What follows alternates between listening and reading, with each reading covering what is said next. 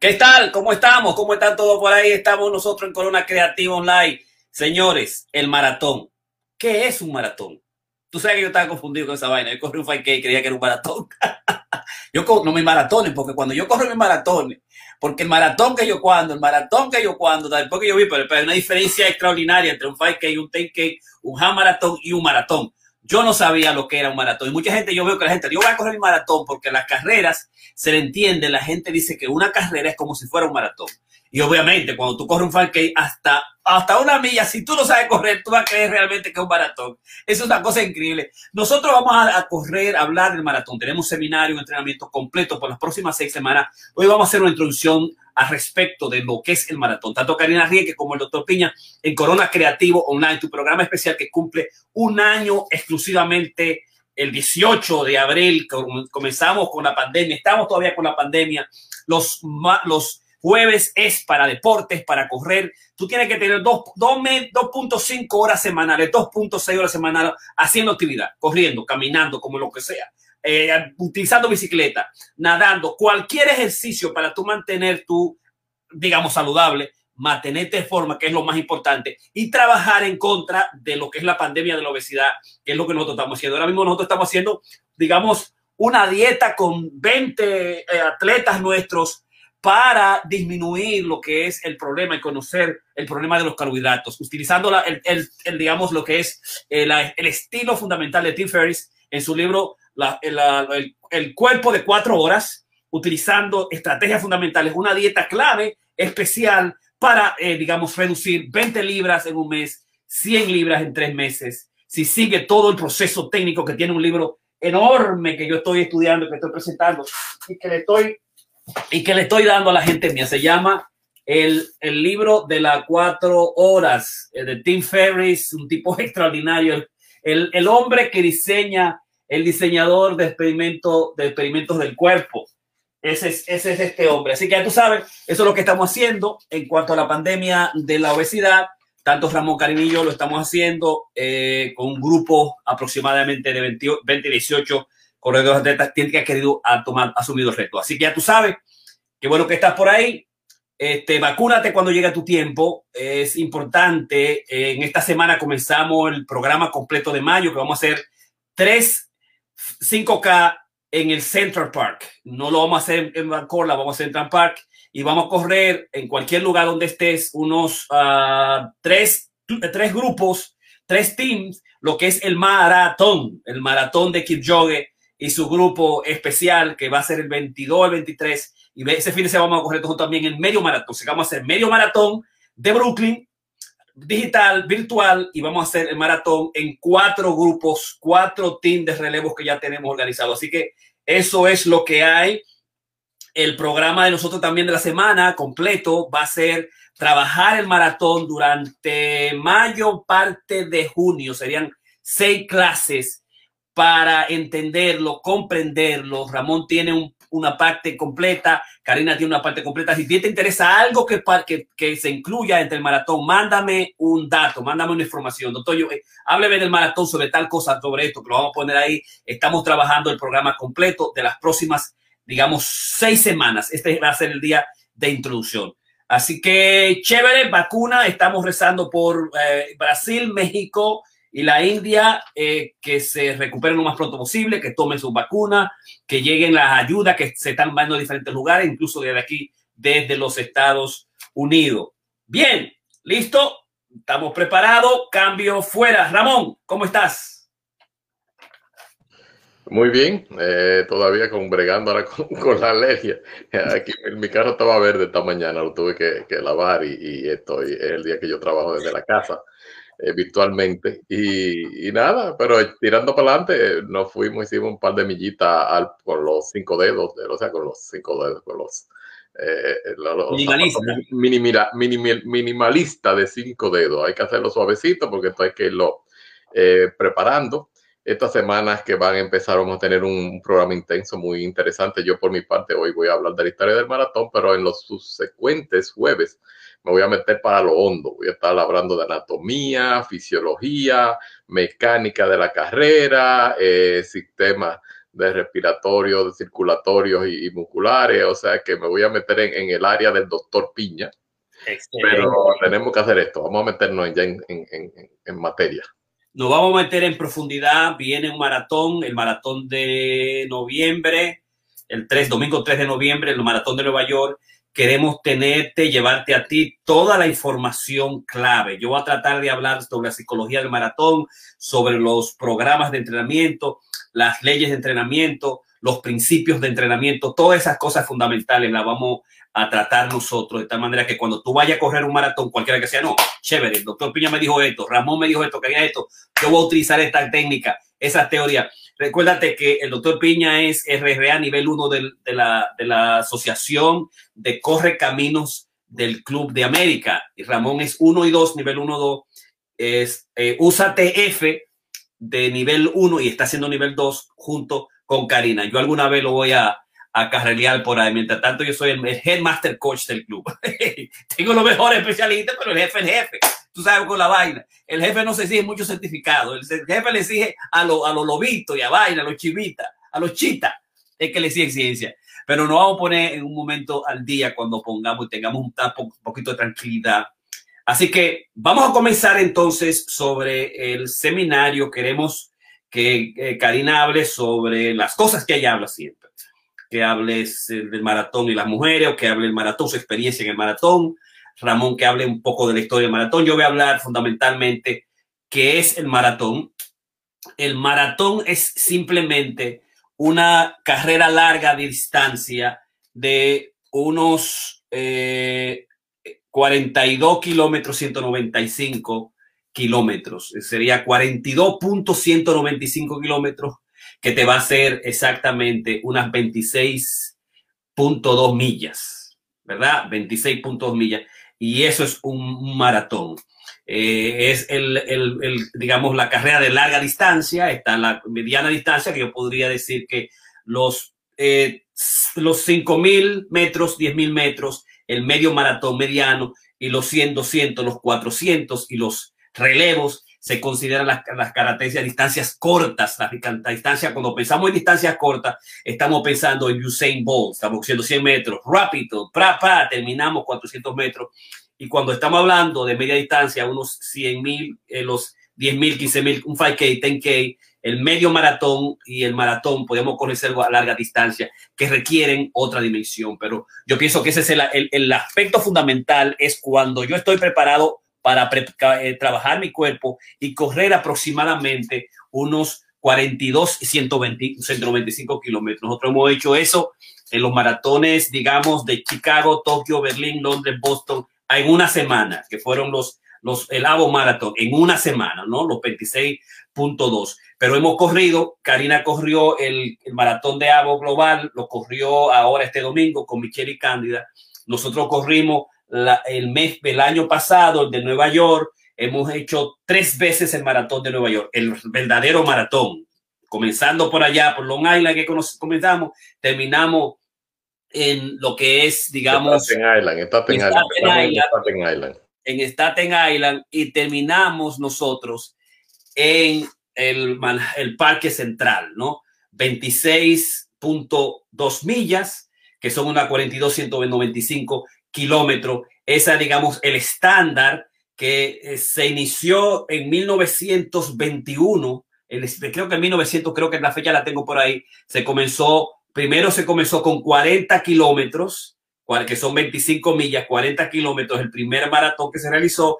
Y a partir de 1921, me parece, voy a chequear la fecha, se comenzó a utilizar exactamente con eh, los 26.2 millas. O sea que ha variado Pues, hay una, un cuadro donde se ve los cambios fundamentales en la distancia. O sea que el maratón no, siempre fue, eh, digamos, las 26.2 millas, eh, sino que varió durante el tiempo. Lo que es la institución del Comité Olímpico, la Asociación Olímpica, estaba poniéndose de acuerdo fundamentalmente. Pero en el momento que tú decidas pasar la barrera de la capacidad del cuerpo, como dice el, el profesor, el doctor Tim Noakes, que son los 32 kilómetros, el hombre solamente tiene capacidad genética corporal a nivel de su cuerpo, a nivel de su órgano digestivo, ¿verdad? A nivel de, su, de, su, de, las dimensiones, eh, digamos, de, la, de la musculatura, la capacidad muscular del corazón, la capacidad de los músculos tiene solamente la capacidad de correr sin cansarse, sin parar, unos 32 kilómetros, que es lo que nosotros llamamos la 20 millas, las 20 millas, que después de ahí es, una, es un milagro del cuerpo, eh, tiene que ver mucho más con la psicología. Por eso él llama, él dice que el maratón es un encuentro espiritual más que un encuentro físico. Es un encuentro espiritual más que un encuentro físico. Eh, y, tú cuando corres un maratón, tú vas a conocer el respeto al maratón, lo que significa el maratón. Yo hago un maratón y que no me voy a entrenar y que me voy a entrenar y que esto. No, no, es un respeto que tú lo conoces exactamente cuando tú llegas a la, a la Villa 20, que no te quiere gasolina, que tú no tienes nada, que tú no puedes caminar, que tú no sabes lo que va a hacer y que tú le vas a pedir a Dios que te deje terminar. Porque a partir del mediado de 1900, de los, de los 90 hasta el momento actual comenzó la segunda ola revolucionaria de lo que es, digamos, el maratón, donde la gente iba fundamentalmente a nivel de recreación y lo iba haciendo para terminar. Ese es el elemento fundamental. Mientras que la primera ola que comienza en el 1700, en, en, mil, en los 700, en los 70, en los 70, con algunos eh, aspectos específicos, digamos, el objetivo era terminar con buen tiempo, tener un entrenamiento y un buen tiempo podía ser eh, cuatro horas 30 minutos o hacer un para los competitivos una, un sub porque la mayoría de los corredores desde los 70, los 80, los 60 comenzaron a trabajar, la, el, a meter el maratón de los 15 a los 10 y dejarlo en el 5, en, el, en, en, la 2 horas 5, 2 horas 10, 2 horas 20 era, era casi 100 años, se bajó a 2 horas, hora y 15, 2 horas 5, y la, la, ya, definitivamente, de que si tú haces un sub entre cuando el averaje es 2, 4 eh, horas y media, estás haciendo un maratón extraordinario, está de primera, ¿no? Pero esa dimensión se corre, digamos, eh, además en carreteras, se corre, eh, los más, los más favoritos son en carreteras, eh, se corre en campo, se corre también en senderos, en campo travieso y además se corre en las grandes, comenzaron a hacer a partir de los años 70, comenzar las grandes ciudades y, y a establecer los, los cinco maratones y en todos los continentes, en todos los lugares bellos, extraños. Hoy descubrí, por ejemplo, que hay uno en el Niágara Falls, se lo mandé a mi hija, te voy a ver para allá y en octubre me parece que 24 te voy a caer allá, hay un medio maratón y un maratón, un 5K y un 10K que, está, que se hace en Canadá y que recoge también la parte de Nueva York. En cualquier sitio, en la Antártica hay maratón, hay en la muralla china, en París, en Berlín, en las principales ciudades, en Londres existe un maratón, digamos, es el, eh, eh, ha, digamos, comenzado de las 127, 127 personas que participaron en 1970 cuando se creó el, del, el maratón de Nueva York. Ahora tenemos 56 y pico, casi 60 mil personas en el más popular del mundo, que es el maratón de Nueva York. O sea, el maratón se ha convertido en un deporte fundamental, un deporte que nosotros decimos que los Estados Unidos discrimina porque es un deporte blanco, los coches son blancos. De alguna manera, nosotros, qué sé yo, basquetbol o eh, béisbol, eh, eh, de alguna manera, y es lo más simple, ponerte una t-shirt tranquila, eh, ponerte un, una corra cualquiera, unos zapatos, ¿verdad? Cual sea, ahora, ahora minimalista, hasta descalzo, como nosotros lo hemos descubierto con lo que es el, corredor eh, el, nacido, nacido para correr, con los, corredores eh, de las, de las ultramaratones, ¿no? Pero estamos ubicando en maratones. Además, eh, se comenzó, y Ramón va a hablar un poquito de eso, pero es ubicar a Filipides, el primer maratonista, que fue, digamos, el griego, el mensajero que dijo, eh, dijo la palabra famosa que yo tengo y apunté, eh, eh, que es eh, ni ni que ni ni ni ni kemen ni ni ni kemen ni ni kemen hemos sido victoriosos, creo que fue falso, pero al llegar se murió en las 40, en las 40, 40, millas, en las 42 millas, no se sabe exactamente, pero eh, de ahí vino, de la ciudad de Maratón, vino eh, de Filipinas el concepto de maratón y por eso le llamamos nosotros también maratón y se realizó, digamos, en Atenas. Además, también el maratón se puede correr pero el maratón se puede correr y se puede caminar y se puede caminar y correr. Mucha gente cuando piensa en maratón dice, no, yo voy a tener que, eh, voy a correrlo completamente. Sí, la mayoría de nosotros lo corre. Comienza a un paso, un ritmo particular y, y, lo termina corriendo, ¿no? En la, en la, mayoría que puede hacerlo cuatro horas y media, cuatro horas treinta y dos, cuatro horas treinta, cuatro horas veintiocho, tiene que absolutamente correrlo a una distancia particular. En los cinco, cinco y pico, a los seis, ya tú puedes hacer una combinación con el estilo de Galloway, correr y caminar el maratón. O sea que cuando hablamos de maratón, hay diferentes técnicas, diferentes metodologías. Está el coach y el inventor más grande del mundo, que es Jeff Galloway, cuando descubrió que se puede hacer entrenamiento caminando y corriendo y que muchas veces tú lo puedes correr tan veloz como una persona que simplemente decida correr. Tú puedes correr a 8, tú puedes correr a 7 caminando y corriendo, ¿no? Con unas técnicas particulares. O sea que se puede caminar y se puede correr. Y ahí además existe también la división de sillas de ruedas eh, que tiene aquellos que son, eh, digamos, sillas de ruedas que tienen unas categorías particulares, como la categoría T, T52, T54, si la espina eh, dorsal está paralizada o si son las extremidades están paralizadas, hay una división particular y hay unos números particulares, ¿no? Eh, porque la, el, el, el, T, el T54, la espina dorsal, y la T54 son las extremidades. Cuando está la espina dorsal, eh, hay que hacer un poquito más fuerza que las extremidades que están abajo, y entonces tienen unas clasificaciones particulares.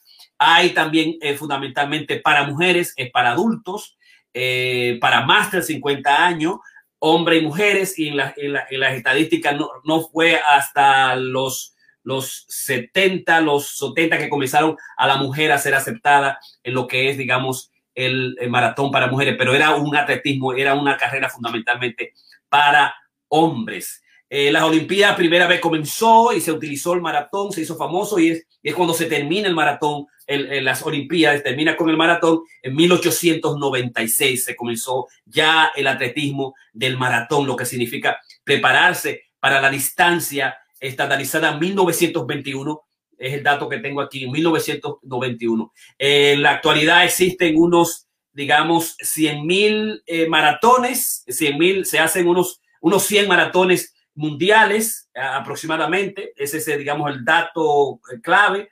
Eh, se hacen maratones, casi un maratón a, al día o un maratón a, a, la semana en todas las ciudades de los Estados Unidos y en todas las ciudades del mundo, donde quiera puede existir un maratón. Tú puedes hacer, un, hacer una maratón semanal si tú quieres, una maratón al mes y en cualquier de las grandes ciudades siempre hay un maratón, porque a través del maratón no solamente hay un negocio, sino también existe la belleza, el deporte, la camaradería, el profesionalismo, el entrenamiento, los coches, las tiendas de zapatos, las tiendas de correr que facilitan absolutamente el proceso, digamos, de estar en forma, de vivir más tiempo, porque hay una especie de asociación entre el correr, la inmunidad corporal, la inmunidad cardíaca. Los corredores en estudios longitudinales de la gente de 50, 70, 80 años, se ha demostrado que tiene una inmunidad de morir del corazón. No muere fácilmente del corazón, a menos que tenga una condición genética, eh, digamos, hipertrófica y que lleva muchas veces a condiciones letales, ¿no? Pero eso es fundamentalmente el maratón. La mayoría de los maratonistas lo corren,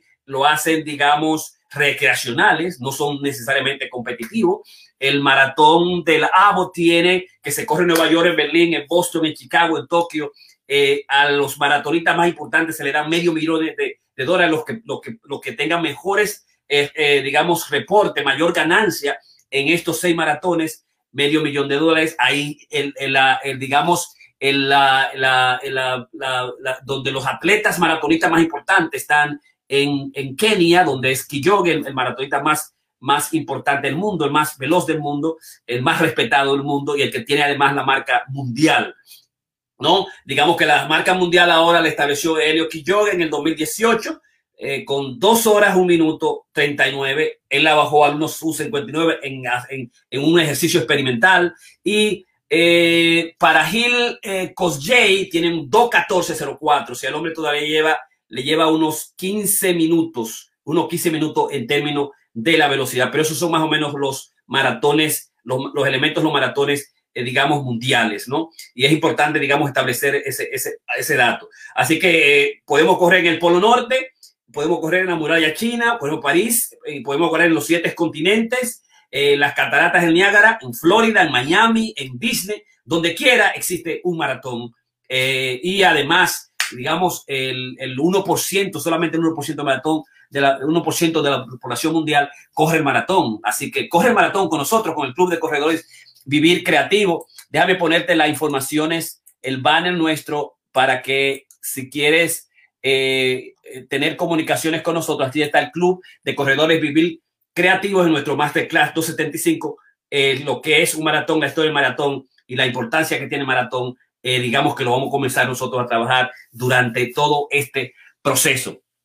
Además, existe, digamos, eh, algo que pienso que es importante establecer. Cuando, el, el, cuando Tim Noakes habló de que el límite del hombre en términos fundamentalmente de lo que es el carbohidrato, el, el, carbohidrato que es el, el glicógeno, él dice que el límite, el fundamental del hombre es fundamentalmente la alimentación del carbohidrato. Uh, eh, y él estableció que eh, solamente el maratón eh, antes de los 1970, antes de los 70, era para personas que eran, eh, digamos, tenían el regalo físico, lo physical gifted, tenían el regalo, el don físico, podían aguantar, eran los, los agentes particulares, ¿no? Que después eh, también, eh, digamos, Henry Andrew, Henry Andrews, el británico Henry Andrews, decía que el maratón en 1903 decía que para aquellos que tienen fuerza y determinación de perros, con un gran estómago y órgano digestivo sano. tú no te puedes machurria de repente.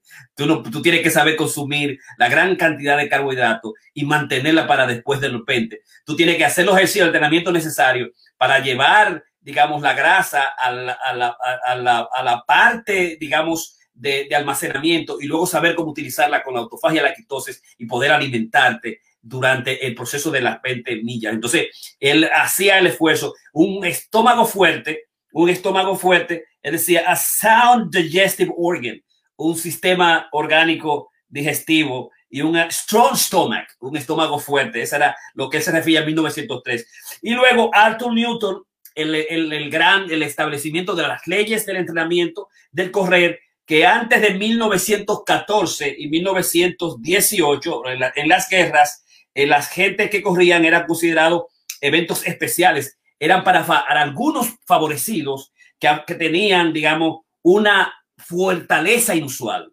Es an unusual, an unusual and unusual toughness, una, una fortaleza inusual y una estamina.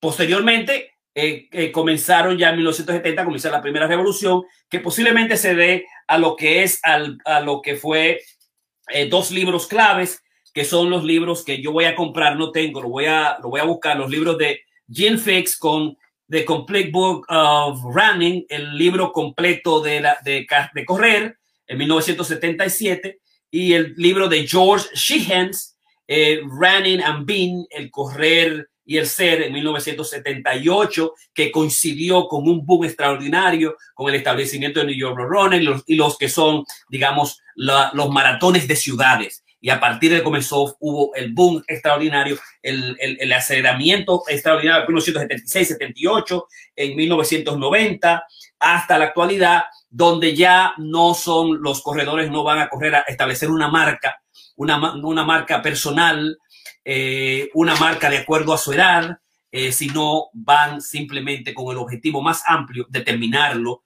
de terminar el maratón, y eso es lo que nosotros hacemos. Cada uno de los maratones tiene además unos tiempos particulares. El de Jonker, que es uno de los más viejos, junto con el de Boston en Nueva York, eh, tiene unas cinco horas, cinco horas y media, no te puede pasar de ahí. Nueva York creo que tiene siete, ocho horas aproximadamente para tú recibir, digamos, eh, recibir medallas y ponerte en el número de los finishers, de los terminadores. O sea, que esos son aspectos importantes que debes, eh, digamos, también conocer. Existe además el club, el club de los 100 maratones, y hay el presidente de ese club ha corrido 700 maratones, hay uno de ellos que ha corrido 500 maratones, es decir, que uh, además también en Estados Unidos hay unos 350 maratones eh, que es importante, digamos, tomar en cuenta. La verdad, ya lo dije, son 4 horas y 30 minutos en la mayoría de los maratones.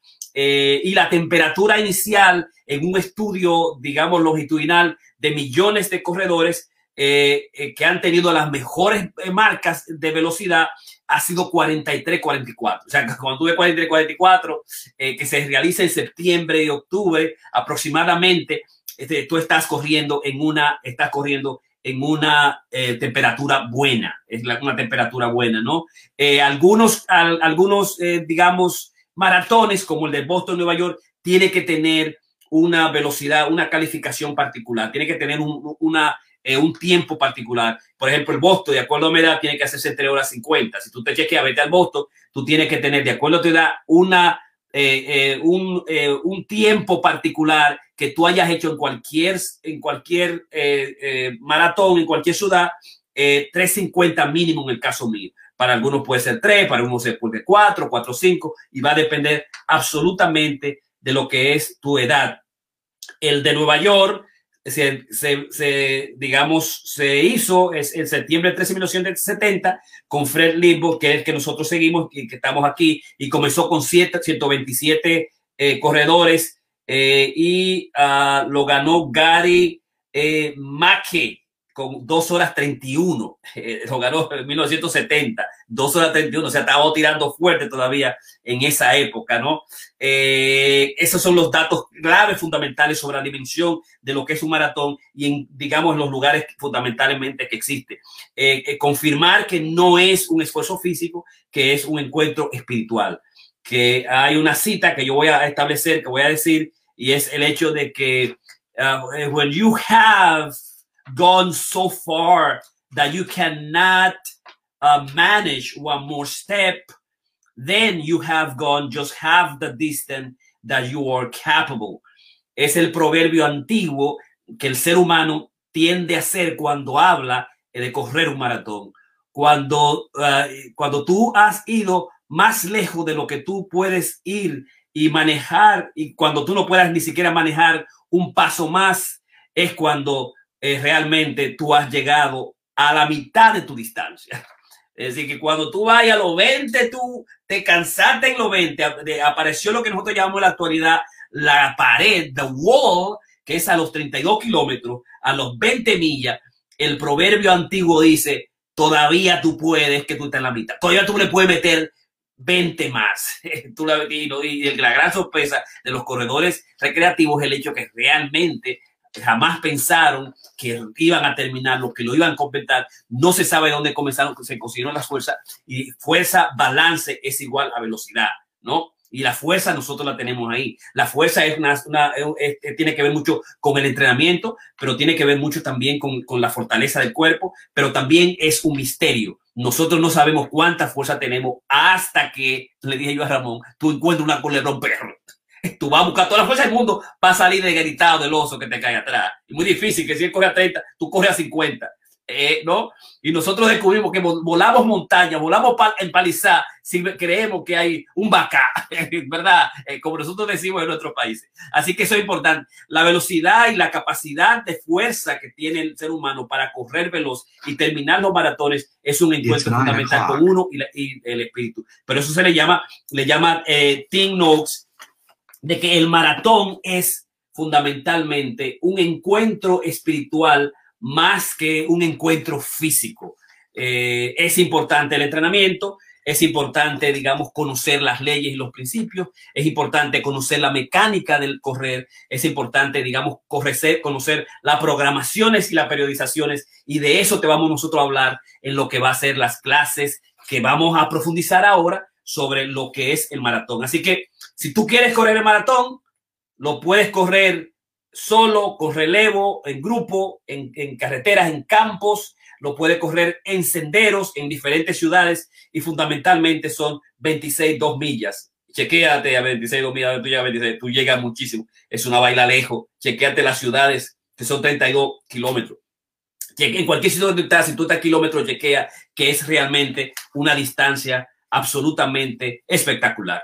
Eso es lo que te quería decir sobre lo que es eh, digamos, un maratón, que es un encuentro fundamentalmente físico, que tiene que ver con la fortaleza estomacal, como dice eh, Harry, Harry uh, Andrews, un estómago fuerte y un órgano sano. Y Tim Knox te habla de la capacidad solamente de poder eh, tener la energía necesaria que nos da el carbohidrato, que llega hasta las 20 millas. Por eso sucede digamos, la, la wall. Y el entrenamiento lo que te va a permitir es poder llegar a las 20 libras, a las 20 millas y pasar las 20 millas, trabajar las 20, la 20 millas, ¿no? Eh, cuando tú sabes que has logrado, que has llegado a tu último eh, paso, todavía eh, te quedan la mitad de la distancia. Si te cansaste al 10, todavía tú tienes 10, 10 distancias, 10 millas más. Si es la 20, todavía tú tienes 20 millas más y tú no lo sabes. Y por ese es el misterio que establece, digamos, el maratón. Uh, Ramón. Sí, quiero elaborar, Jorge, también un poquito, ya que entraste en ese, en esos detalles en términos de qué es lo que pasa, por qué esa, esa pared. Eh, eh, y esto vamos a estar hablando en la próxima, en la próxima clase. Lo que está pasando es que cuando se está corriendo un maratón, dependiendo de tu peso, o sea, de cuánto tú pesas, tú vas a estar quemando entre 80 y 100 calorías por milla.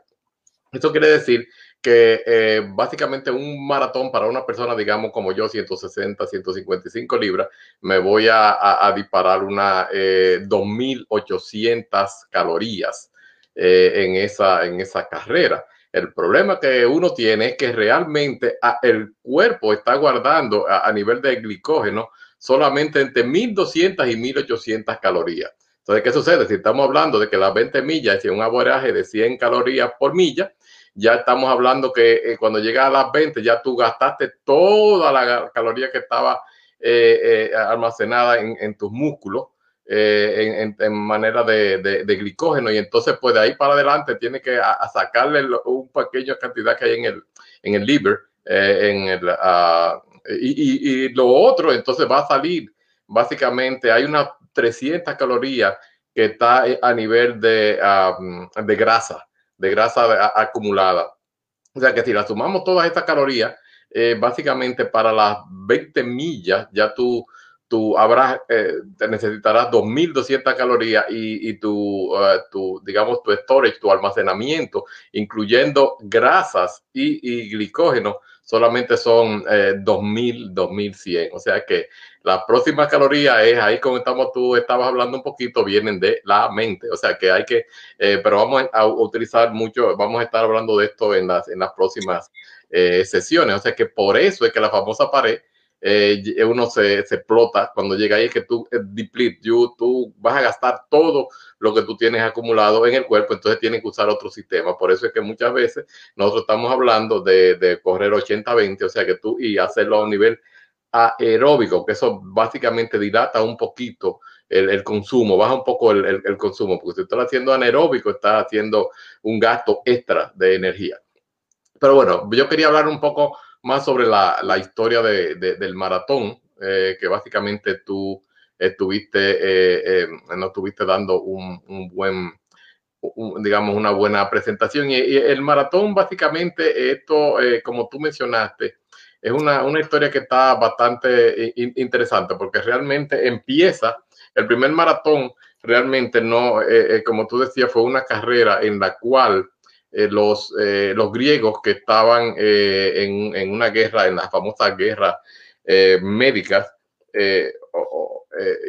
con, los, con los persas, básicamente estaban tratando de invadir a, a Grecia. Y básicamente ellos iban a invadirlo entrando por, la, por una ciudad costera que, que es el nombre de la ciudad, se llama Maratón. Estoy aquí tratando de tener alguna información más precisa porque quería, como tú dijiste algunas cosas, yo entonces quiero tratar a él eh, algo un poquito diferente.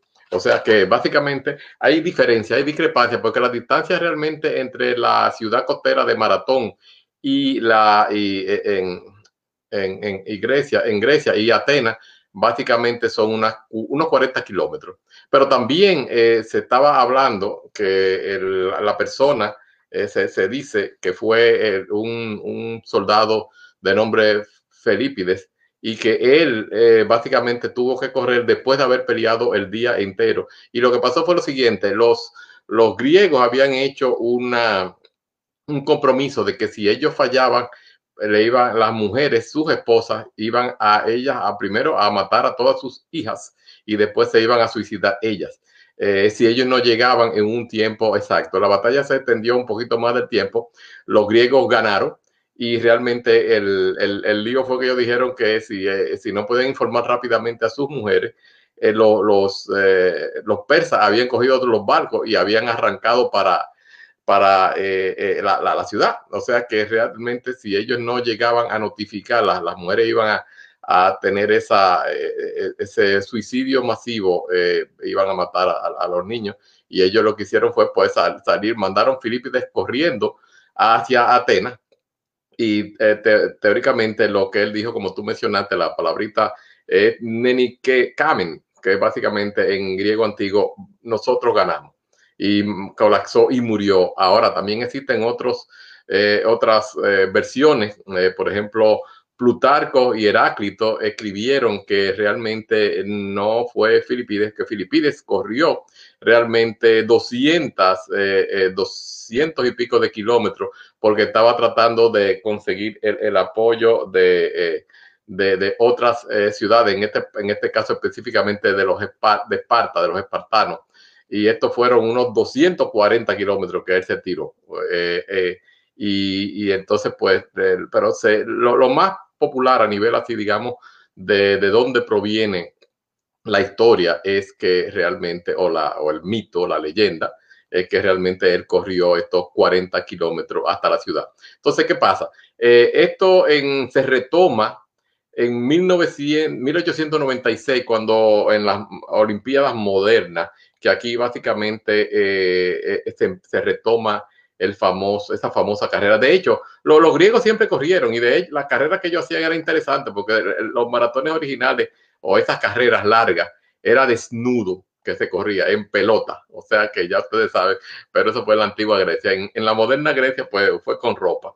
Y en los primeros Juegos Olímpicos de 1896, ellos pues eh, trataron de traer algo que, que reiniciara o trajera esa leyenda de, de lo que fue la, carrera de, y le llamaron maratón. O sea que esta fue la, primera. La, idea la apoyó fuertemente el, el, Pierre de Coubertin, que fue quien eh, inició el movimiento de, de, del olimpismo eh, eh, mundial.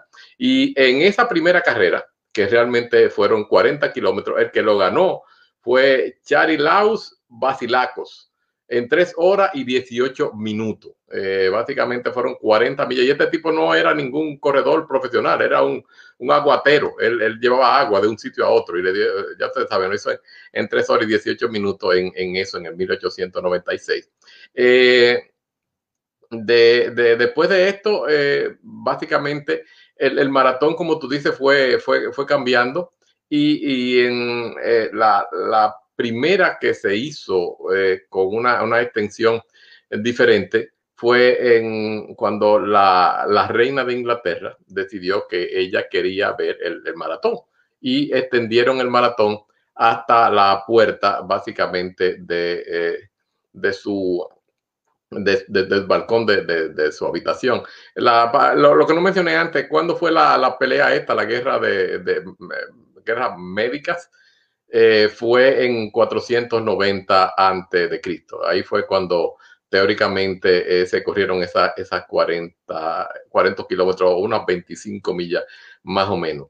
Y, y, bueno, volvemos entonces un poquito ahora hacia el 1908, que fue cuando la, la, familia real británica, en eso era la, la, reina Alexandra, que ella pidió que quería ver el, el, maratón y entonces pues se extendió hasta su ventana en el castillo de Windsor. Y esto terminó entonces lo que conocemos hoy en la famosa 26.2 millas o, o los 42.100 y pico de metros, o 26 millas para ser exacto, y 385 yardas.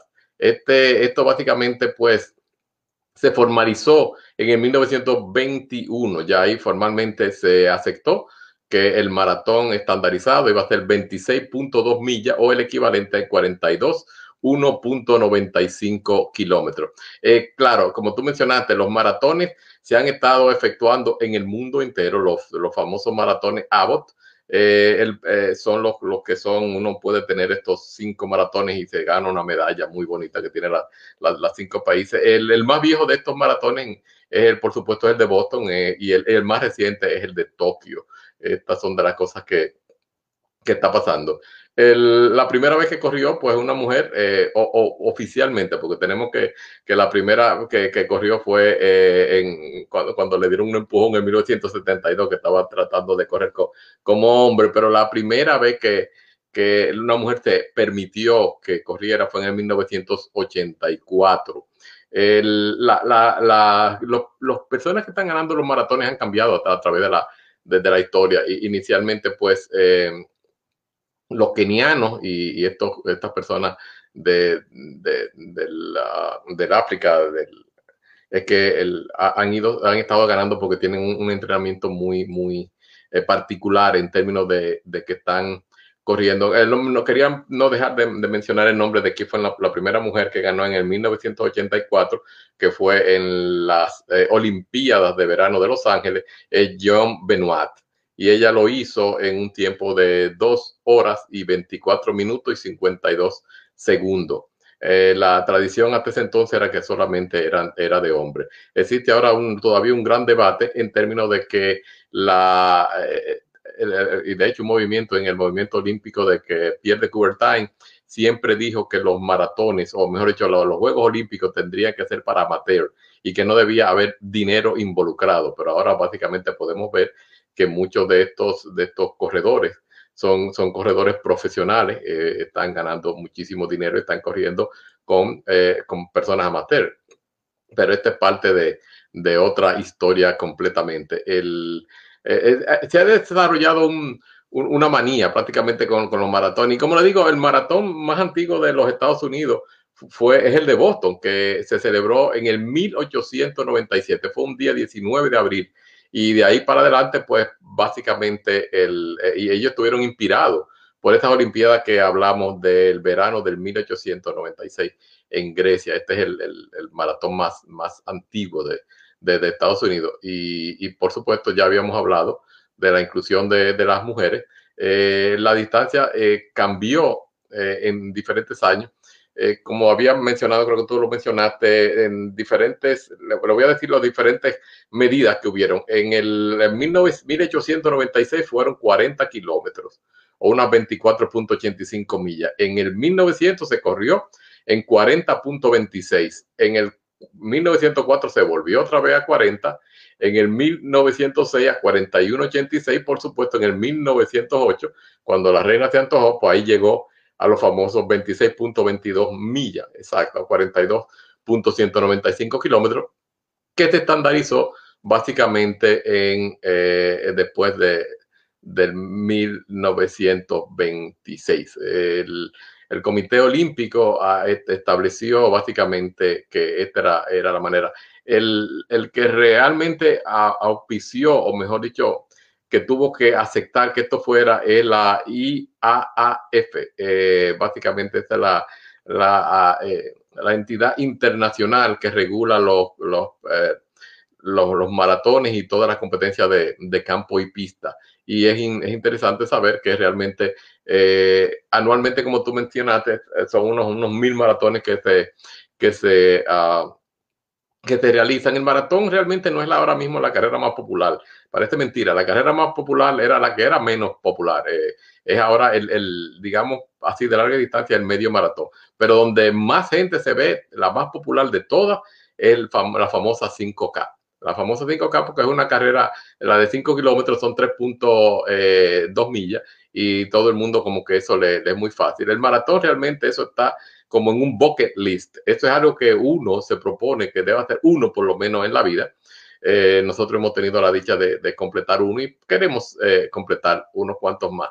Eh, tú mencionaste que existen otras divisiones como la, la de las sillas de ruedas, pero hay una también interesante que se te pasó a mencionar, que es la de los skate, online skate. O sea, en Alemania, por ejemplo, se corre un maratón en patines en, en, línea. es una de las, de las cosas más interesantes. No todos los países tienen el, el, el maratón de eh, corriéndose también, eh, pero ellos tienen esas tres categorías en Berlín, tienen el de la wheelchair, eh, tienen el de inline skate y tienen el de, de correr, digamos, a, a, a, pata limpia, si se quiere. Y como tú mencionaste, bueno, pues el, el récord mundial todavía lo mantiene Elio Kichogue, él quiere romperlo, fue en Berlín con dos horas un minuto y 39 segundos. Y realmente eh, él, la, la, carrera básicamente se la cogió por dos segundos a Kenenisa Bekele, que lo hizo en dos horas, un minuto y 41 segundos. O sea que básicamente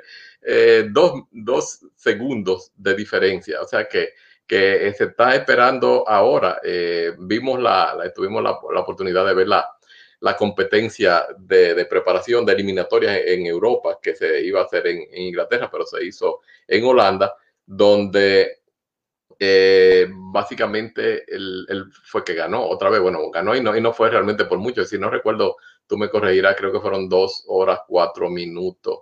Eh, eh, pero esta es, él, él, está esperando que realmente Elio Kichogue, él está tratando de romper el, digamos, su propio récord. Un poquito difícil en, en estas Olimpiadas van a ser en, en, Japón y ese no es realmente el mejor sitio para romperla. El mejor sitio es en Berlín, que es el, eh, digamos, el, el, maratón más rápido, el más fácil si se quiere.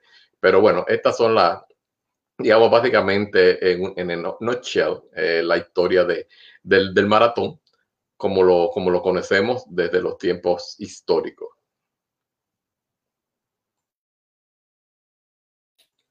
Jorge. Karina, ¿tiene usted la palabra? Vamos a darle sonido a la poeta atleta. Está en un Masterclass 275, Seminario de Entrenamiento de Maratón, curso de seis clases. Hoy la introducción y vamos a comenzar un programa de seis semanas absolutamente para que tú sepas qué es un maratón, dónde se realiza un maratón eh, y eh, todos los eh, correspondientes a la historia del maratón y mucho más. Karina. Gracias, Jorge. Eh, bueno, a mí este tema me encanta estas próximas seis semanas, como dice Jorge, yo me lo voy a disfrutar muchísimo y quiero atravesar en el día de hoy lo que han sido mis historias con los maratones este, y cómo lo inicié eh, y realmente cómo, eh, de dónde vino esa iniciativa de comenzar eh, a entrenarme para ello. Yo comencé a correr muy joven.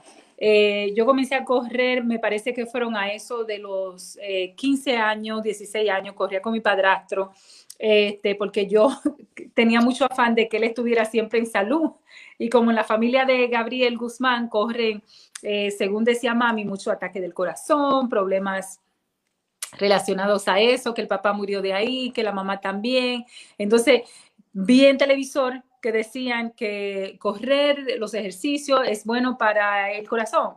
Y como a mí siempre me, me yo lo veía como algo muy atrayente, eh, y además lo veía como un, deporte muy solitario, lo cual me llamaba mucho la atención porque yo decía, bueno, yo no necesito a nadie, no necesito nada que no sea mi cuerpo, mis pies para ir a correr. Este, entonces yo lo veía como muy, muy, muy cómodo para mi estilo de vida. Eh, yo no era, realmente, yo crecí con muy pocas amistades así cercanas, nada de eso. Entonces, con mi papá, él salía a trabajar, mi padrastro salía a trabajar a las 8 de la mañana y yo le propuse Gabriel, ¿por qué no nos vamos a correr? Y Gabriel, como nunca me dice que no a nada, me dice, ah, pues está bien, Karina, vámonos. Y comenzamos a ir, no teníamos que irnos, me parece que era a las seis, estar de regreso en la casa, que vivíamos, él tiene su casa al ladito del Parque Central. Este, y a las siete él tenía que estar de regreso porque tenía que estar en el trabajo a las ocho. Y yo me gusta, siempre me ha gustado levantarme temprano y yo dije, chévere y lo hicimos por mucho, mucho, mucho tiempo hasta que a mí y a él se nos creó la costumbre de ir a correr. Cuando él no iba, iba yo, íbamos casi siempre íbamos juntos los días de semana, este, y fue algo realmente extraordinario. Yo no recuerdo que habláramos mucho en el proceso. Gabriel y yo siempre eh, hablamos mucho y siempre hemos hablado mucho, pero recuerdo que las corridas eran muy solitarias. Este, y me gustaba mucho eso porque era como que, ah, ah, ah, cuando íbamos al Parque Central, nosotros veíamos los corredores que se veían profesionales, nosotros no nos veíamos profesionales para nada, todo lo contrario. Este, y eso lo hicimos por, uno, por un buen tiempo, algunos años.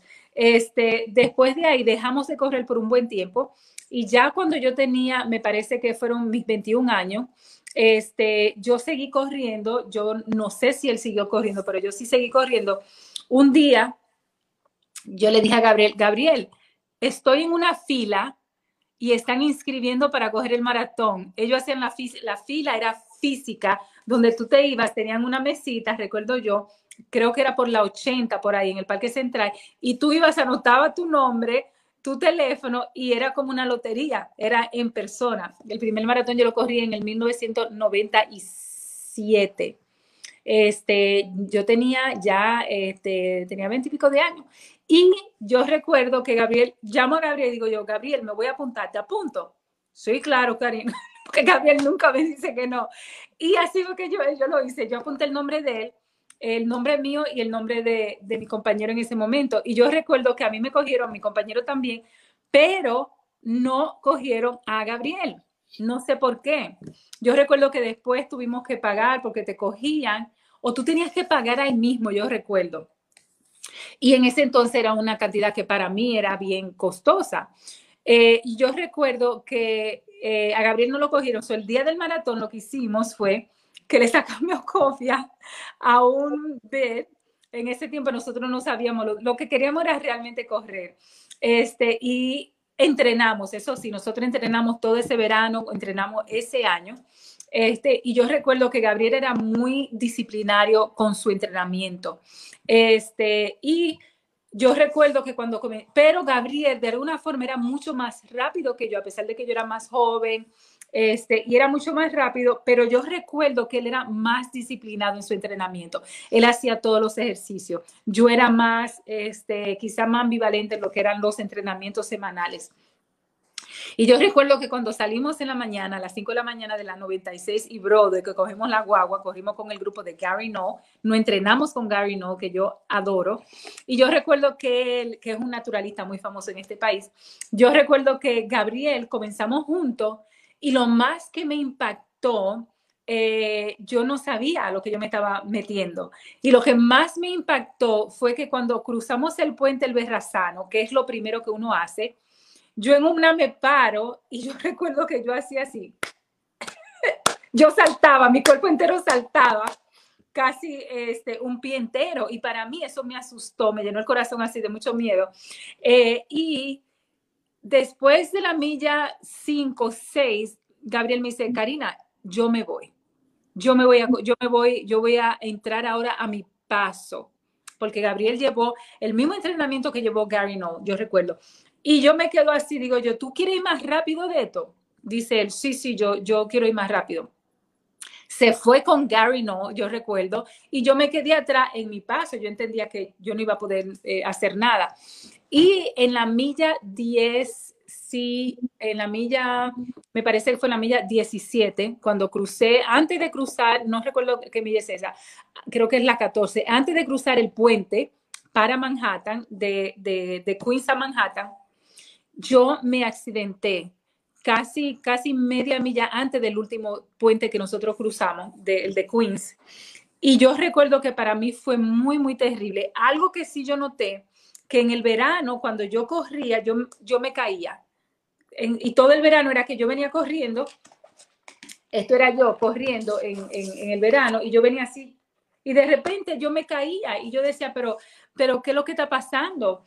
Eh, y era como una caída involuntaria. Yo no, yo no sabía por qué me caía. Eh, y fui al quiropráctico y tenía como algo en la rodilla, era como una falta de un nutriente. Y yo recuerdo que Gary No me dio eh, glucosamine sulfate, nunca se me olvida. Yo comencé a tomar glucosamine sulfate, eh, pero yo duré mucho cayendo. Era, era increíble porque yo venía corriendo y de repente hacía y me caía y, era, y yo me asustaba. Incluso un día Gabriel, me, mi papá me vio cayéndome y me dice, pero, pero ¿cómo tú te caes? Y digo yo, no sé, se me va totalmente la fuerza de, la rodilla. Y con el glucosamine sulfate, uh, yo recuerdo que lo comencé a tomar y a las tres semanas se me quitó totalmente. Nunca más me volví a caer. Claro, yo duré muchos años tomando glucosamine sulfate este, para poder correr efectivamente. Y cuando estaba en la milla, eh, antes de cruzar el puente, creo que es en la milla 14, si no me, si no me mal equivoco, eh, me caí. Y cuando me caí, no, me, no fue que la caída fue, yo como que me tropecé, pero sentí el mismo, lo mismo. Lo que hice fue, yo recuerdo que vino la ambulancia, yo le dije, no, me van a dar mi medalla. Dice, no, no te la van a dar si te monté en la ambulancia. Digo yo, yo voy a seguir, yo, esa medalla. Óyeme, después que yo corrí 15 millas, no es verdad que nadie me la va a quitar. Yo dije, yo voy a llegar, mi nombre va a salir en el New York Times, porque cada vez que tú corres sale en el, en el, en el, en el New York Times el nombre de todos los que terminan. Eh, y yo decía, yo quiero mi nombre en el New York Times, que ahí está, y quiero también mi medalla. Y yo lo que hice fue que comencé entonces a caminar sumamente rápido. Este, yo tenía un dolor que no le puedo explicar, yo no podía ni siquiera intentar correr, pero yo estaba determinada a terminarlo. Lo que me pasó fue había mucho eh, lluvia, ese día corrió con mucha lluvia y había mucho, mucho viento. Eh, y yo, obviamente, inexperta, yo no creo que yo tenía, no estaba cubierta como debí de cubrirme, más ir caminando. Si tú vas corriendo, tu cuerpo se calienta con, con, la misma, el mismo calor ¿no? que tu cuerpo emite. Pero como yo iba caminando y yo no podía ni siquiera eh, intentar yo decía, y yo, fue muy creo que Ramón ha dicho eso, la gente te aplaude. Yo llegué antes de las siete horas. Eh, que después de las siete horas no te cuenta, después de las siete horas, eh, según dicen, no te da Yo llegué exactamente un poco antes de las siete horas y yo recuerdo que fue tan bello recibir esa medalla, este, fue mucho dolor y cuando salí de ahí me dio hipotermia es, hipotermia, ¿no? Eh, y cuando me dio eso, tú sientes como que, como que tú, tienes, tú no tienes control de tu cuerpo, como que tú pierdes toda la movilidad de los brazos, de los pies. Es una sensación muy extraña. A mí me la curaron totalmente natural. Yo fui con la gente que yo me entrené, que era Gary No, un centro totalmente holístico. Este, quizá por eso eh, soy tan creyente en todo eso. Y vinieron, eh, recuerdo que me tenían con la la capa que le dan a la gente cuando terminan el maratón. Y yo todavía la tenía, me dijeron, quítate toda la ropa y ponte esta por encima. Y yo recuerdo que yo me lo puse y ellos me comenzaron a dar raking en todo el cuerpo. Vinieron como, como cuatro personas. Eh, no sé si habían, yo no sé, no me recuerdo si habían hombres o mujeres. Lo único que yo recuerdo que ellos estaban encima mío, con la mano así nada más, a esa distancia más o menos, si se puede ver, a una distancia así de cortita. Y ellos me fueron calentando todo mi cuerpo ah, con las manos de ellos. Fue la cosa más extraordinaria que yo he vivido. Yo en lo que ellos hacían eso, alguien del mismo grupo de ellos me daba sopa en la boca. Era una sopa de miso soup. Por eso quiero tanto la miso soup porque la aprendí a tomar ese día. Y fue una experiencia realmente bellísima porque lo que estaban ahí atendiendo eran realmente atletas, entendían mi condición. La única opción que yo tenía de no tener ese tratamiento era irme a un hospital y recibir eh, lo, que usualmente con una hipotermia te dan en el hospital.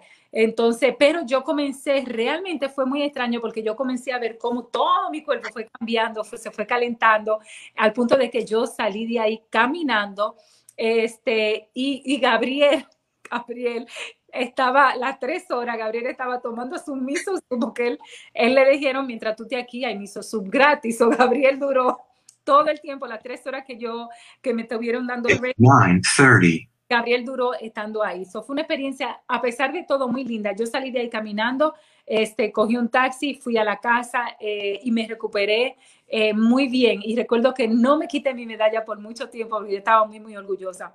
Esa fue la primera, el primer maratón eh, realmente que yo hice, que fue una experiencia muy linda, fue con gente muy talentosa y yo era parte de un grupo que se llama Natural Living Runners and Walking Club de Gary No.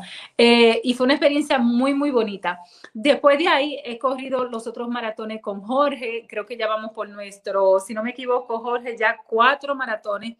New York City, cuatro New York City Marathon. Ha sido una experiencia muy linda correrla con Jorge porque él, él, primero él se concentra mucho en él lo cual hace que tú no puedas como que desenfocarte de ti, porque, porque más nadie se está enfocando en ti, él está muy enfocado en él, en su ritmo. Eh, la carrera que hicimos, una de las más lindas, la que corrimos con María Bisonó, Jorge y yo, fue muy, muy bonita, porque Jorge nos llevó hasta la milla. Yo lo único que le pedí a Jorge, llévame hasta la milla, hasta el medio maratón, a este paso. Eh, y Jorge me llevó en un pace de nueve, eh, a mí y a, y a María Bisonó, y fue chulísimo. Y después de ahí, Jorge se desbarató con María Bisonó, porque él realmente eh, no sé si él sintió la presión, él iba delante de nosotras, nosotros íbamos atrás y él siempre chequeando también esto. Y él llevó ese medio maratón, de ese, de ese maratón lo llevó a un paso de nueve, lo cual es muy rápido para nosotros. Eh, y yo me sentí muy, muy bien porque yo sabía que lo próximo... Eh, lo que venía era el otro medio maratón que iba a ser muy, muy duro. Esa fue una carrera que yo no sé si Jorge se recuerda, yo la corrí yendo corriendo y después viniendo para acá, hey gente, y, yo me la gocé. Yo recuerdo que yo tuve que haber hecho la misma cantidad, lo cual no fue muy recomendable, eh, pero yo terminé muy fuerte. Yo encontré la pared, me parece que en la milla 23, eh, no en la, pared 20, yo no la encontré eh, en la milla 20, pero sí en la 23, yo ahí me deshice, fue terrible yo recuerdo que yo me puse mis lentes negros, con lo que yo corrí casi todo el día, ya era casi de, era oscuro, porque yo estaba llorando y yo no quería que la gente, si saliera una foto mía, no salieran las lágrimas en mis ojos, porque yo estaba realmente, pero hasta la milla 23 yo corrí con mucha energía, corrí fuerte, corrí con María, corrí con Jorge, con una muy linda energía y con mucha con un cuerpo realmente preparado. Nosotros estamos preparados para hacer un buen maratón esa, en esa vez. Y fue extraordinario ese maratón. Este, y llegué, eh, creo que, si no me equivoco, llegué algún tiempito antes de Jorge, quizás, quizás me vio, creo, cuatro minutos, cinco minutos antes de que algo así fue, no recuerdo el tiempo, Jorge lo tiene que tener por ahí pero mi, mi, celular se me había muerto en el proceso y yo decía, ¿cómo en este, en este enchambre de gente yo voy a encontrar a Jorge? Yo estaba así como muy esto. Y cuando él vino eh, fue muy bonito. Eso fue en el 2019 que hicimos ese maratón que fue que me impresionó muchísimo porque además estábamos en luto, habíamos perdido al chico y yo recuerdo que Jorge lloró mucho cuando llegamos, me abrazó y lo que decía era chico, chico, chico y fue muy lindo fue muy, muy bonito. Después nos encontramos a Cándida brincando y saltando. Y yo decía, pero esta mujer, ¿cómo puede ser que una mujer que acaba de terminar, Cándida es una compañera que corre con nosotros y se entrena, con la que yo hice el maratón el domingo, y ella estaba, que yo decía, pero esta mujer, ¿quién, quién es que la patrocina? ¿Cómo puede ser que esa mujer acaba, yo no, no reconocí que era la compañera de corredera mío, y yo decía, pero yo le decía a Jorge, pero está loca, ¿De dónde saca? ¿Cómo ella puede estar brincando después de terminar un maratón? Y ella estaba literalmente dando brinco de la felicidad porque terminó. Eh, y terminó en un estado espectacular. Y cuando yo me acerco, que yo miro que es la compañera de nosotros, yo quería llorar, yo la abracé eh, y realmente dije, wow, increíble. Y ahí estaba la hermana Máxima, que también lo corrió, lo corrió con una actitud diferente porque lo, lo, corrió desde el miedo, este, lo corrió desde el miedo, desde la angustia, la hermana, pero lo terminaron. Y eso me parece que es lo más extraordinario. Nosotros podemos tener, yo siempre digo, no excuses, ya estamos en esto, vamos a meternos eh, y hay que buscar el entusiasmo. El maratón del año pasado fue muy chulo también porque yo me sentía muy bien entrenada. Jorge me entrenó en todo el maratón, a mí y a todo el equipo que lo hicimos, y fue realmente uno de los mejores entrenamientos que yo he tenido. Eh, Jorge nos llevó en diferentes velocidades, con diferentes ritmos. Tuvimos muy buen entrenamiento. A mí me gustó muchísimo. Eh, yo en algún momento en la milla 6 quise desprenderme de Jorge porque yo sentía que él estaba corriendo desde una actitud que yo no quería correr, no era con la que yo me quería manifestar, yo quería ir cantando, yo quería ir chévere y Jorge se mete en un trance que yo no quería al lado mío, porque él se pone muy serio, él se pone como con mucho dolor, no sé qué pasa en la cabecita de Jorge, pero él se pone como que, y tú, si tú le dices, wow, qué chulo está, no me hable, wow, ¿y por qué me llamamos? Ya estamos, no, no, te dije que no me hablara, y se pone odioso.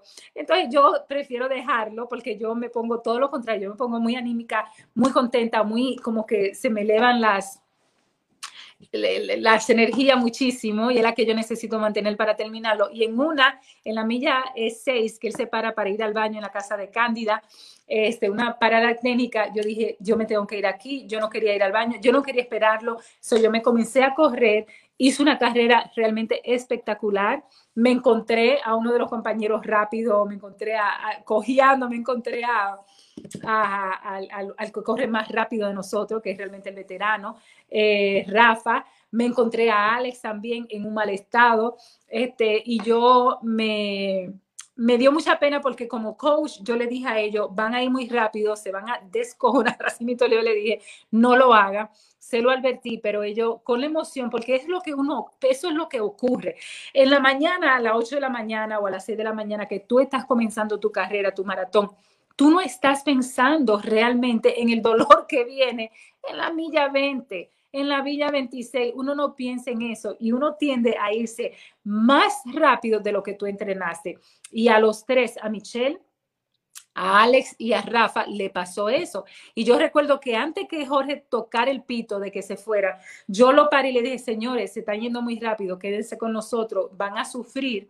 Y así mismo fue. Michelle, que corrió una carrera muy linda, duró tres meses sin poder correr, tuvo que ir al médico, herida, es decir, en muy mal estado. Eh, Alex por igual, Alex yo encontré cojeando, sufriendo, realmente igual, porque comenzaron, son grandes atletas, son extraordinarios atletas, pero realmente se dejaron llevar la, la emoción, la energía, la adrenalina que te da comenzar cualquier carrera, no solamente un maratón. Nosotros que estamos constantemente en carreras, sabemos, tengo que cargar mi celular, sabemos que realmente uno se emociona muchísimo y que esa emoción muchas veces se paga muy, muy caro. Entonces, yo he aprendido a siempre tener presente que no es como yo comienzo la carrera lo que me va a dar esa felicidad. Eh, por eso tiendo a cuidarme mucho, sino cómo yo la quiero terminar. Cómo yo quiero terminar esa carrera que yo estoy haciendo o ese maratón. Y yo, yo lo único que digo, yo tengo que comenzar lo suficientemente lento que me eh, evite a mí accidentarme lo primero. Yo quiero mi medalla, yo quiero terminarlo, yo quiero hacer una buena carrera. Eh, y yo, la, yo respeto mucho, mucho las carreras y sus millajes.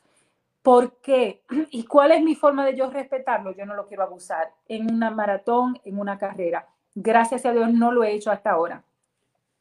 Eh, y esa carrera yo la hice muy bien, terminé en muy buen estado. Después de ahí vinimos a la casa, Jorge y yo, en ese maratón de, de ahora, del 2020, eh, desde 2020, y estuvo muy, muy chulo. Y nosotros, creo que a los dos días, nosotros estábamos totalmente bien, ¿no?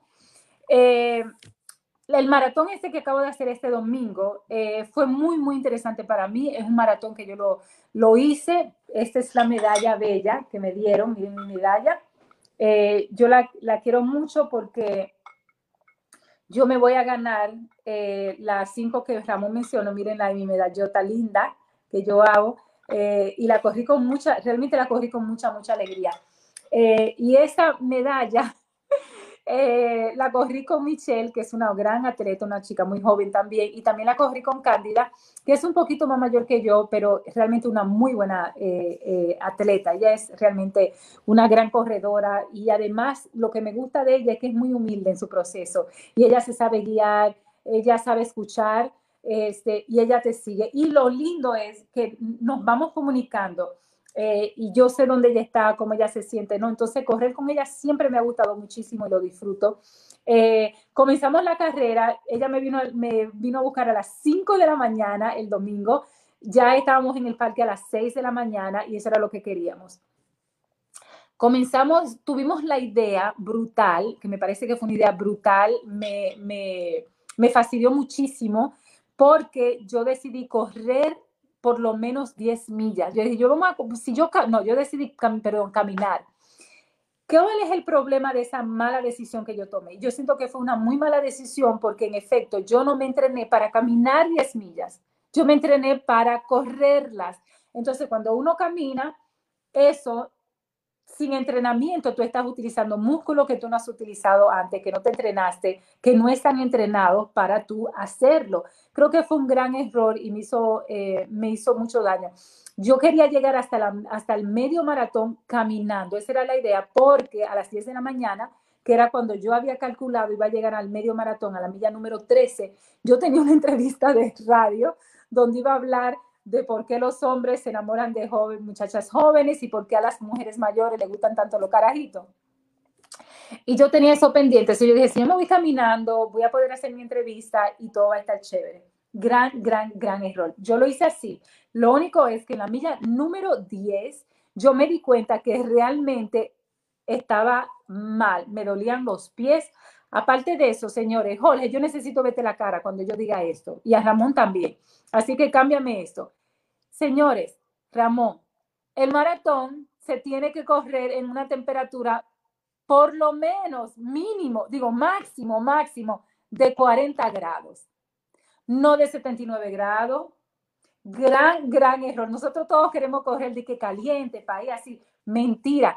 En la milla número 10, caminando, yo sentía las, los pies, el, el esto del pie, con rajadas, porque 79 eh, grados a esa millaje, tú sientes que está frío, pues tú no sientes calor. 79 no es realmente, caliente, pero no es que tan caliente.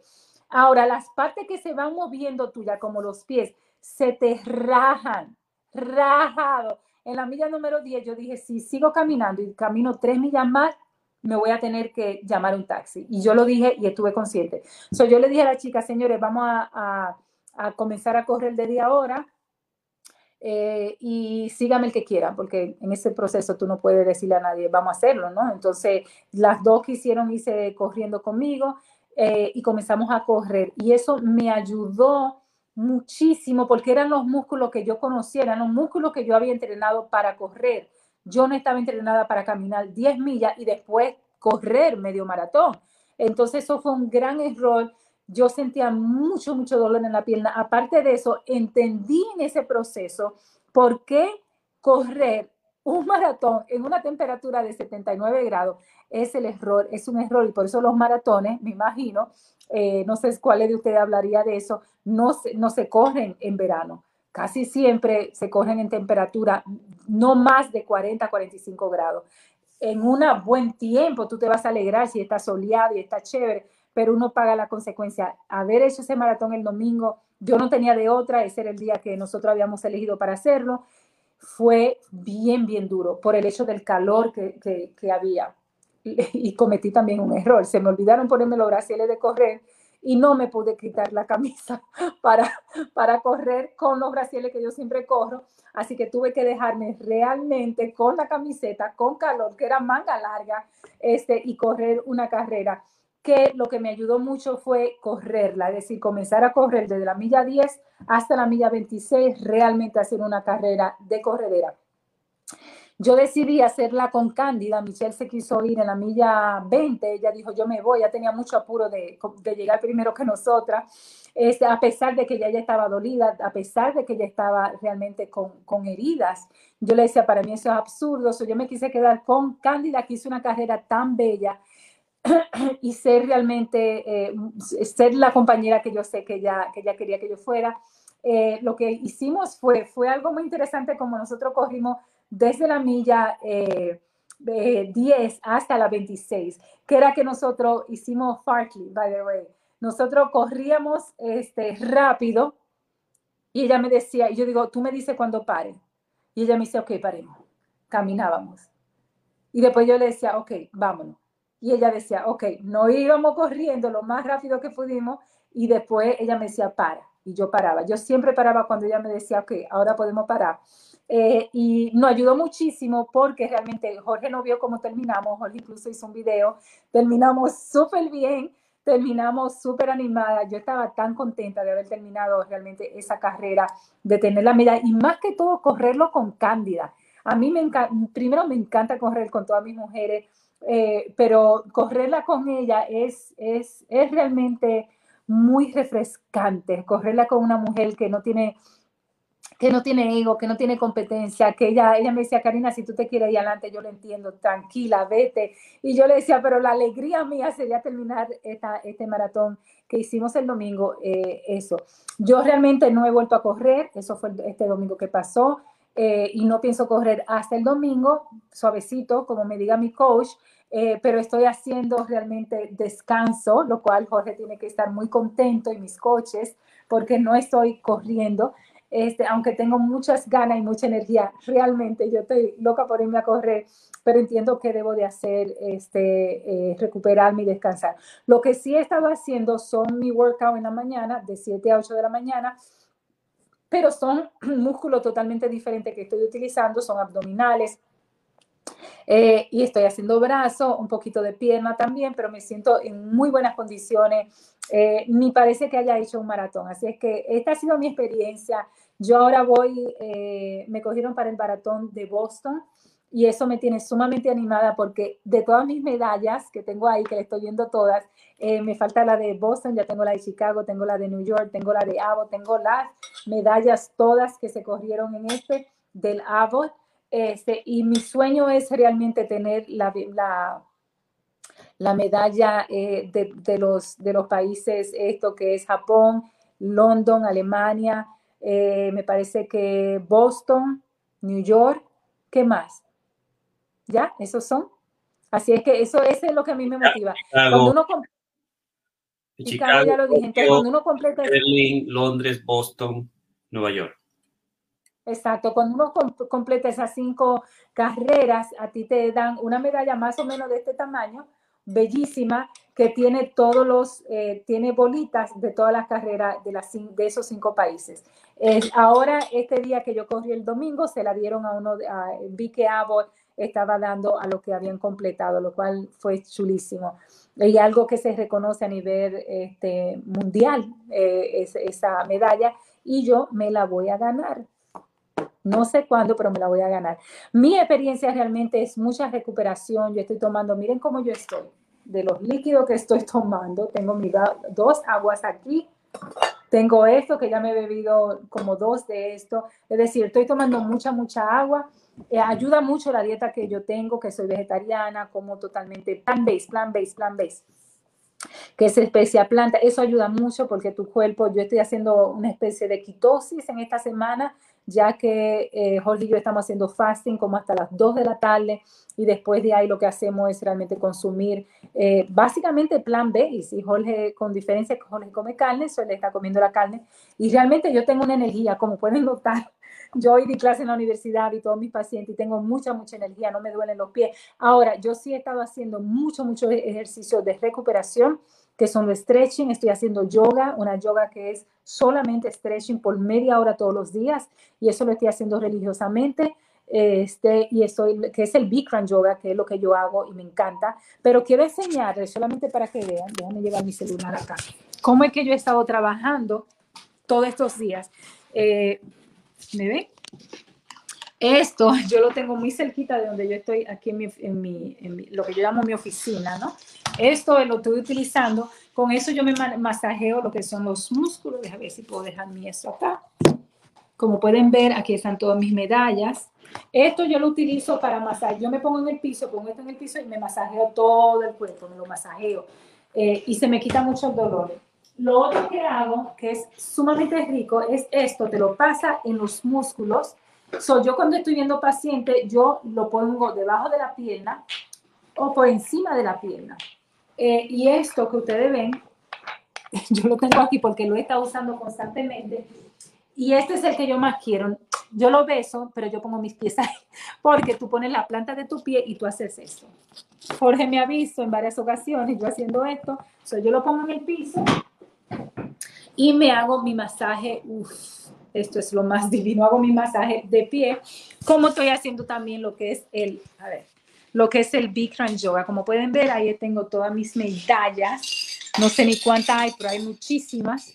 Eh, y yo corro por las medallas. Los maratones para mí, el significado lindo que tienen es que realmente después que yo lo termino me van a dar una, me dan una buena medalla. Y esa es una motivación extraordinaria que yo tengo para correrlos. Así es que nada, en este año yo quiero hacer el New York City Marathon, quiero hacer el de maratón que es en noviembre 4 o noviembre 5, no sé cuándo queda.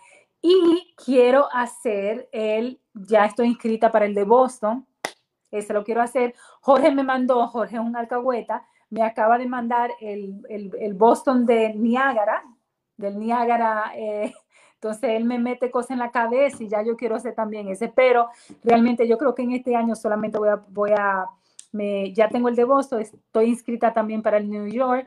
Lo que yo voy a hacer es que voy a correr el Boston a toda capacidad y el de Nueva York, que es un mes después, lo voy a coger chile, lo voy a coger suave, voy a divertirme, voy a tener un mes de más de un mes de recuperación, entonces eso me funciona. Así es que esa es mi experiencia muy personal con lo que son los maratones. Perfecto. Estamos nosotros hoy en la introducción del Masterclass 275, seminario de entrenamiento de maratón, curso en seis clases. Eh, Karina trabajó toda su experiencia, que es muy importante tenerla en cuenta para cuando tú te vayas a meter directamente qué hacer, qué no hacer. Eso es clave. Ramón y yo vamos a ir trabajando nuestra experiencia a medida que vayamos dando las clases. Hablamos de la historia y lo que es el maratón. Nos faltó algo importante, Ramón. ¿Cómo una persona que se inscribe para hacer maratón de Nueva York, por ejemplo, cuáles son los, los, pasos, la vía, Karina? Si yo, si alguien está por ahí, si ustedes se han inscrito en el maratón de Nueva York, no el de Abbott, ¿cómo yo puedo participar? ¿Cómo yo puedo correr el maratón de Nueva York, que es mi ciudad? Si yo estoy en Brooklyn, en, Queens, en, en, en, en, el Bronx, eh, si estoy en, digamos, eh, en Staten Island, ¿Qué yo tengo que hacer para yo participar ahora que viene el Maratón de Nueva York el 3 de noviembre? Vamos. Bueno, ahora realmente no vas a poder hacerlo si ya no lo hiciste, por la sencilla razón de que el Maratón de Nueva York, eh, como ustedes saben, el aniversario, el, aniversario que debió haber sido el año pasado, pues no se pudo realizar por el COVID. Este año ya el New York Runner está estableciendo nuevamente las carreras presenciales, pero incluso yo mismo, que tenía asegurada mi entrada para este año, eh, la pospuse para el año que viene, porque lo que iba a pasar era que aquellas personas que ya estaban aceptados para correr el año pasado y lo pospusimos para este, pues ellos dijeron que no va a haber esa cantidad de personas, van a ser muchísimo más reducidos, no saben, no sabemos todavía cuántas personas van a correr, eh, pero van a ser mucho menos. Entonces lo que va a pasar es que hay muchas personas que ellos van a tener que optar por la opción del maratón virtual, que se corrió el año pasado también. Es una medalla muy bonita, similar, solamente que dice que realmente es virtual. Eh, ellos están claros de que ahí tú no te, tú no estabas bajo la presión de, de, tiempo. Ahora, ¿cómo uno entra al maratón de Nueva York en, tiempos normales, no en, tiempos duros como estos que estamos? Es muy sencillo. O sea, hay tres posibilidades. La primera de ellas es una lotería, que hay que tener una suerte del caray para uno ganarse. Ese es, eh, una de las primeras opciones. Eh, normalmente en la lotería, el Maratón de Nueva York normalmente ellos tienen 60 mil números, digo, eh, bits, como ustedes podrán haber visto, y normalmente siempre hay 55, 58 mil personas corriendo. Eh, sin embargo, cuando ellos abren la lotería, la lotería solamente es básicamente un para una cuarta parte, o sea que que son unos 12.500 eh, eh, entradas por lotería y las aplicaciones son como 250.000. O sea que un cuarto de millón de personas para coger un 10% de, de ella. La otra posibilidad es que tú eh, hayas hecho una, cantidad de carreras y también tenga el, voluntariado. Te pueden coger ahí. Por bueno, una cuarta opción, que es ahora yo no sé cuándo volverá a pasar, es los clubes. Los clubes tienen una asignación de cuatro o seis, dependiendo de, del club, a eh, entradas aseguradas. Y las otras dos opciones, pues una de ellas es trabajar ah, para una, eh, una agencia que esté ayudando. Es, básicamente tú tienes que levantar recursos para donárselo a, diferentes agencias, para correr por los niños, para correr por los ciegos, para correr por lo que tú quieras. Y la última de ellas es, bueno, si tú, sobre todo los internacionales, que a través de una agencia de viaje, pues ellos compran el ticket y ellos compran el paquete y ellos pagan un dineral, que es, un, es una otra opción. Eh, cuando vas a hacerlo así, digamos, por, por donación, normalmente son unos, eh, si mal no recuerdo, 2.500, 3.000 dólares que tú tienes que, que, levantar, que tú tienes, you need to raise, you need to, para, para ser donados. Y entonces esta es una de, de las opciones. Pero como le digo, estamos viviendo en tiempos recios este año todavía, o sea, sabemos que el maratón va a ir. Ahora mismo ya eh, el Millo Rorones ha abierto una serie de carreras, eh, cortas todas ellas, de una milla, cuatro millas, cinco millas. Ahora están aumentando la, la, cantidad de personas. Inicialmente eran unas 400 personas, 600 personas, y ahora están ya por las 2.000 personas. Todo va a depender de cómo el COVID nos permita correr. Eh, ellos van a estar, se estarán, están revisando totalmente eh, y va a depender que tú tengas la vacuna va a tener que tener pruebas de eso. La parte que no me gusta de esto y que, siento muchísimo, por lo cual yo decidí definitivamente posponerlo, porque si tú no lo pospones, ellos te posponen a ti. O sea, va, a ser una, una lotería dentro de la lotería para aquellos que estaban o estábamos aceptados. Es que realmente la, el, público, ese público que, por ejemplo, en mi caso, a mí y a Aida nos hicieron un, túnel cuando pasamos por Brooklyn, esa emoción, y eso fue lo que lo hace muchas veces terminar a uno después de esta, de muralla, pues no sé cómo va a pasar, no sé cómo va a pasar realmente, o sea, pero bueno, esta es la manera de tú entrar al, maratón de Nueva York, oh, en, tiempos normales. En tiempos normales, entonces también eh, nosotros investigamos en nuestra presentación y lo hicimos aquí, que la persona con más años que terminó un maratón fue eh, Fauja Singh que lo hizo en 8 horas y 11 minutos. Fauja Singh de Inglaterra, pero que es hindú. Y el más pequeño lo hizo el más joven, es Budia Singh. Lo hizo de 5 años, mi hermano. Y lo hizo con el coach eh, Virachi Das al cual casi lo metieron preso porque lo, lo, metieron como un abusador en esa época, hace mucho tiempo. Eh, el hombre lo persiguieron, casi lo meten preso y después te murió accidentalmente se dice que lo asesinaron a Budia porque hizo mucho dinero con este muchachito prodigioso que como lo comenzó a entrenar a nivel de toda India y corrió el maratón más joven.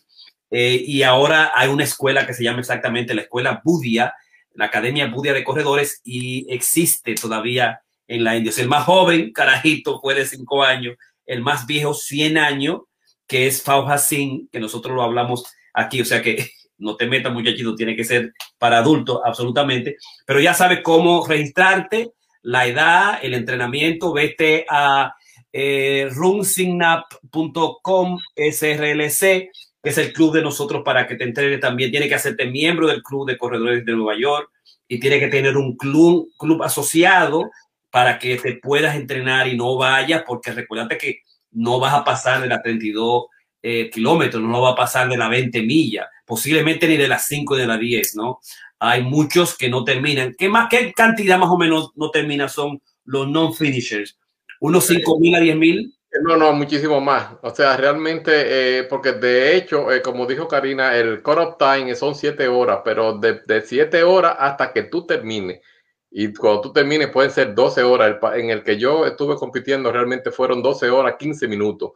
Eh, tienen medalla y está en una lista que, que la publica eh, en un roster, eh, que, pero realmente la, la, cantidad que no termina, o, o, sea, que no termina ni siquiera ningún tiempo, es como un 20%. Eso es lo que básicamente estamos hablando de que una de los 55 mil más o menos que, que, que se corría, empezaron a correr unos 40 mil terminaron. Eh, y lo otro que no quería dejar pasar, porque hablando de curiosidades, eh, ¿tú sabes cuál es el maratón más largo del mundo, Jorge?